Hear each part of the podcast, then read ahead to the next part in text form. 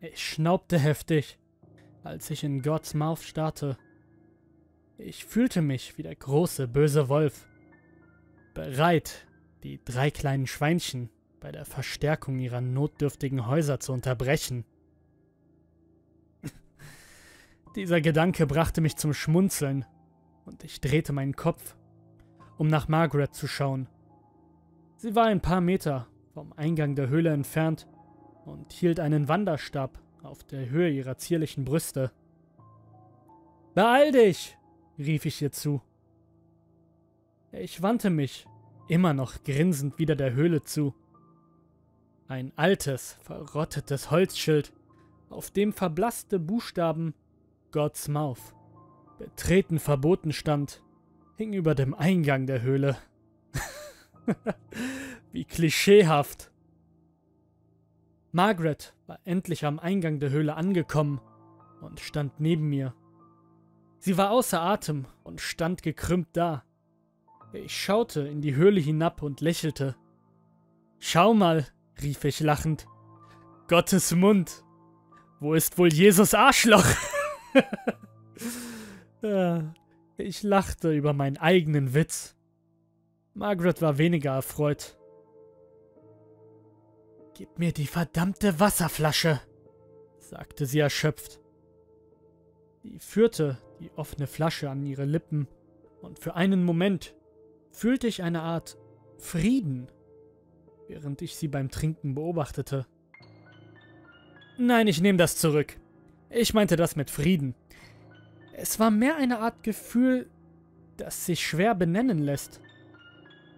Aber ich gebe mich mit Inhalt zufrieden. Inhalt schien mir eines dieser Wörter zu sein, das sich manifestierte, wenn natürliche menschliche Worte versagten. Und wieder ein heilloses Klischee. Aber es fühlt sich gut an. Ich seufzte und schaltete meine Taschenlampe an. Ich zeigte mit derselben in die Höhle. Dunkelheit. Gottes Mund das schien ein Widerspruch zum Heiligen Geist darzustellen. Ich drehte mich wieder zu Margaret. Bist du bereit? fragte ich sie. Sie stand endlich aufrecht. Sie nickte nur. Ich klopfte ihr sanft auf den Rücken und wir betraten God's Mouth.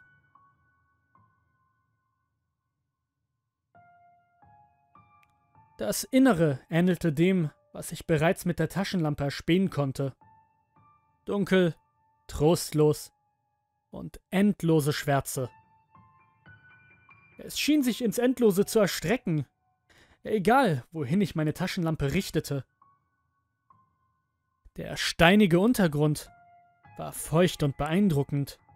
Die letzte Spur von natürlichem Licht verschwand hinter Margarets Rücken, während wir immer tiefer in die Höhle eindrangen.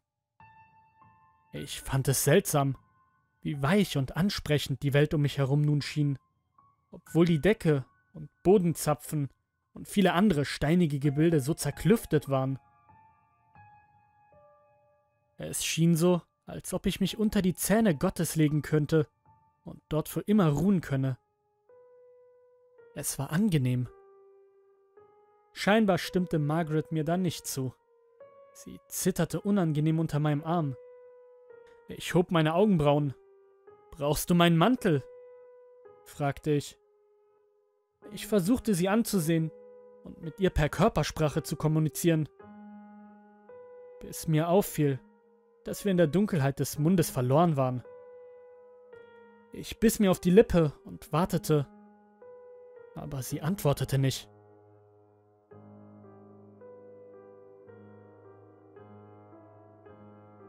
Für einige Minuten liefen wir in der Stille. Sie hielt an und stand regungslos da. Ich hielt auch an.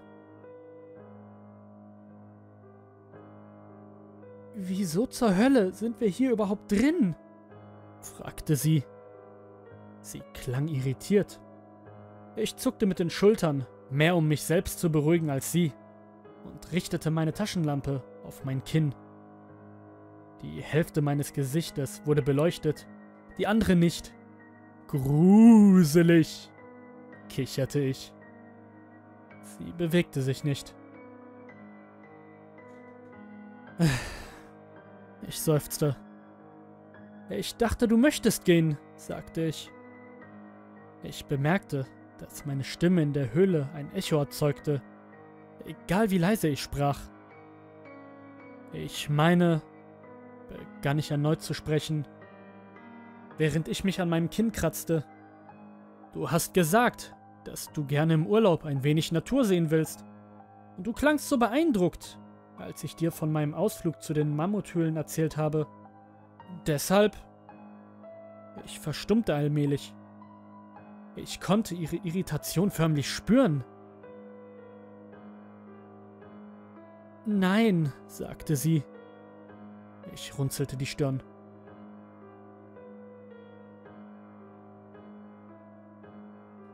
Ich wollte nicht hierher. Ich wollte an den Strand oder etwas ähnliches. Aber eine Höhle? Nein. Eine Höhle, Nathan! Nun klang sie mehr wie der große böse Wolf. Ich weiß, dass du diesen seltsamen Fetisch hast, Höhlen zu erforschen. Aber ich möchte da nicht mit hineingezogen werden. Versteh mich nicht falsch. Aber ich würde es lieben, einen Ausflug in die Natur zu machen. An die frische Luft. Aber das... Ich konnte förmlich hören, wie sie über die dicke Luft gestikulierte. Das ist Höhlenluft, keine frische Luft. Diese Luft ist gärend. Außerdem, ist das nicht illegal? Können wir nicht einfach gehen? Wir standen beide da. Das einzige hörbare Geräusch war die Spannung, die sich in der Luft aufbaute. Schließlich begann ich zu laufen. Ich hörte nicht, dass Margaret mir folgte, aber ich lief weiter. Nathan, sagte sie, bleib stehen! Bitte bleib stehen! Also hielt ich an. Es tut mir leid, sagte sie. Ich konnte hören, wie sie sich mir näherte. Ich bin müde und ich bin es nicht gewohnt, so herumzurennen und zu klettern. Ich bin einfach erschöpft. Es ist schon in Ordnung, antwortete ich. Sie klammerte sich an meinen Arm. Welcher Weg führt heraus? Ich kann mich nicht erinnern. Margaret hielt ein. Keiner von uns beiden konnte sich daran erinnern. Irgendwie, in der Verwirrung unseres Streits, habe ich vergessen, wohin wir uns bewegten. Idiot, dachte ich mir. Ich hätte mir ein gottverdammtes Seil oder irgendetwas zum Spuren hinterlassen mitbringen sollen. Ich musste etwas tun. Ohne großartig darüber nachzudenken, drehte ich mich um 180 Grad und sagte, da lang. Wir liefen seit Stunden. Meine Füße fühlten sich warm und wund an. Ich konnte Margarets Stöhnen hinter mir hören. Sie hielt meine Hand fest. Ich fühlte mich schrecklich. Das war alles meine Schuld. Dann fror ich an Ort und Stelle ein.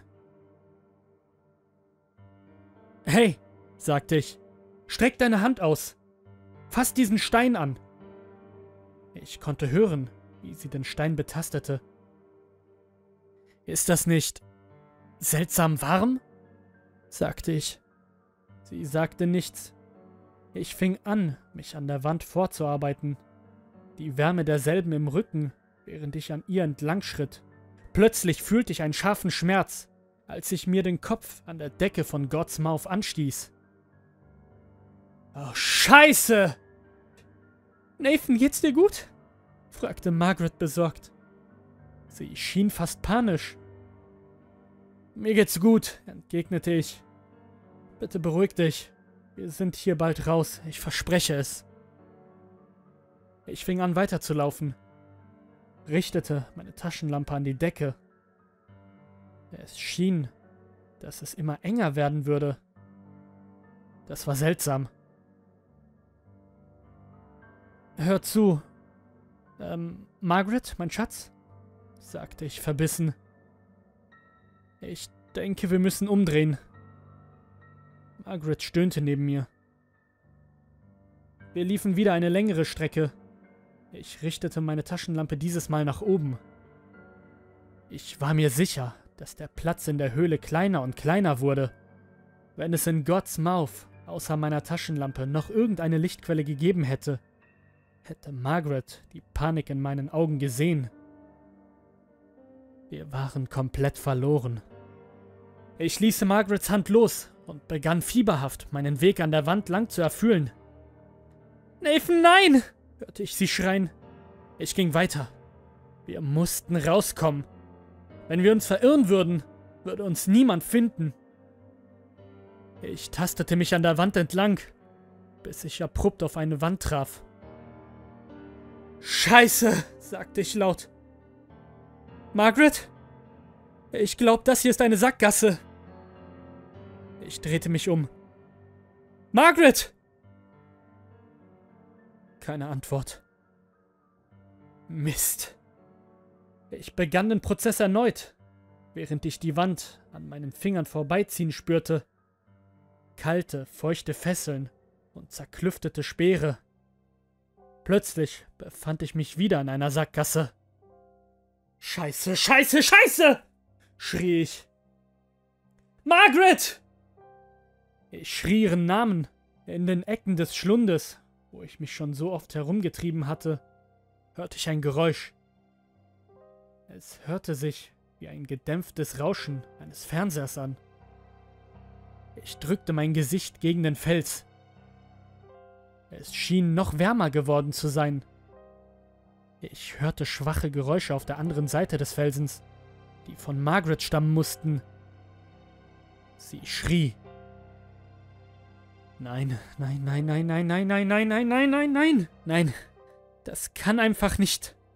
Ich begann willkürlich, in die Mauern um mich herumzulaufen. Langsam dämmerte es mir. Und damit kam eine schiere Welle von Panik mit einher. Es gab keinen Eingang.